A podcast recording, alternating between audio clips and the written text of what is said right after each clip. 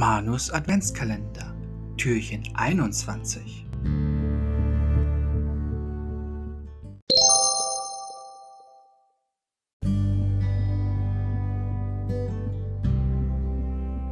Heiligabend, weil es so sein sollte.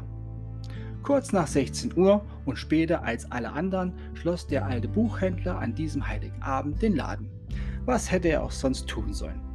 Da war niemand mehr, der ihn zu Hause erwartete, und die Kunden, die auf den letzten Sprung in die Buchhandlung kamen, waren dankbar, dass sie hier noch ein vergessenes Geschenk kaufen konnten. Langsam schlenderte er nun zum Parkplatz und wie jeden Tag machte er beim Rebenwirt auf eine Tagessuppe, ein Glas Weißwein und einen Espresso Halt, wechselte ein paar Worte mit den Gästen, die hier den Tag ausklingen ließen und auf die niemand wartete, und kaufte eine Flasche Rotwein und etwas Gebäck für den Abend. Als er zu seinem Wagen aufbrach, war es kurz vor 18 Uhr und die Glocken der Stadtkirche bimmelten die Leute feierlich zum Heiligabend-Gottesdienst herbei.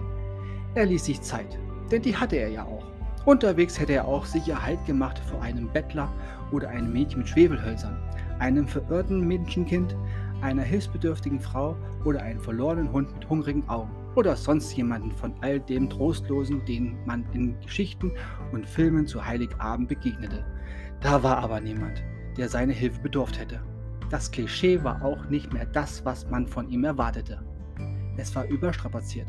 Und er war dankbar dafür.